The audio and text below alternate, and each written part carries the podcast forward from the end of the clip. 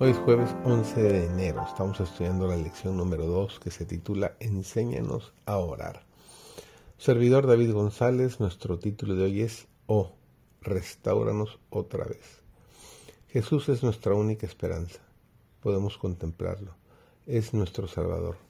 Podemos confiar en su palabra y depender de Él. Sabe exactamente qué clase de ayuda necesitamos y podemos confiar seguramente en Él. Si dependemos únicamente de la sabiduría humana para conducirnos, nos hallaremos en el bando de los perdedores, pero podemos acudir directamente al Señor Jesús, pues Él ha dicho, venid a mí todos los que estáis trabajados y cargados, y yo os haré descansar. llevad mi yugo sobre vosotros y aprended de mí, que soy manso y humilde de corazón, y hallaréis descanso para vuestras almas. Tenemos el privilegio de aprender de Él. Nuestro Señor Jesucristo vino a este mundo como siervo para suplir incansablemente la necesidad del hombre. Él mismo tomó nuestras enfermedades y llevó nuestras dolencias, según nos refiere el Evangelio San Mateo, capítulo 8 y el versículo 17.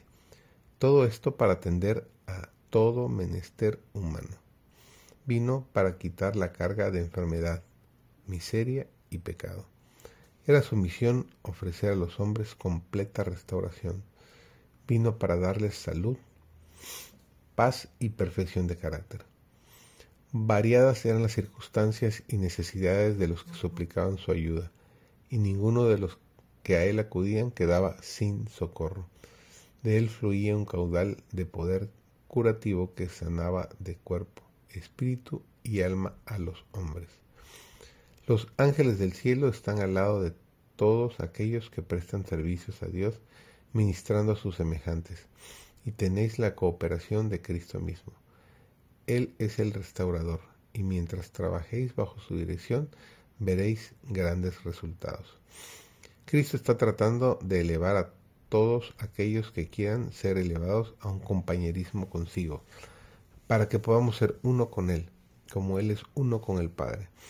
Nos permite llegar a relacionarnos con el sufrimiento y la calamidad a fin de sacarnos de nuestro egoísmo. Trata de desarrollar en nosotros los atributos de su carácter, la compasión, la ternura y el amor.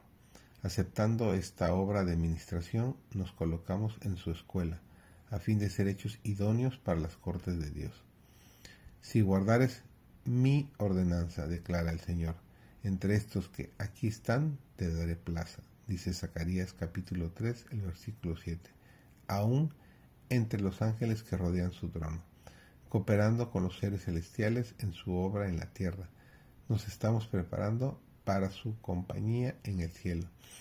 Los espíritus ministradores enviados para servicio a favor de los que serán herederos de salud, los ángeles del cielo darán la bienvenida a aquel que en la tierra vivió no para ser servido, sino para servir.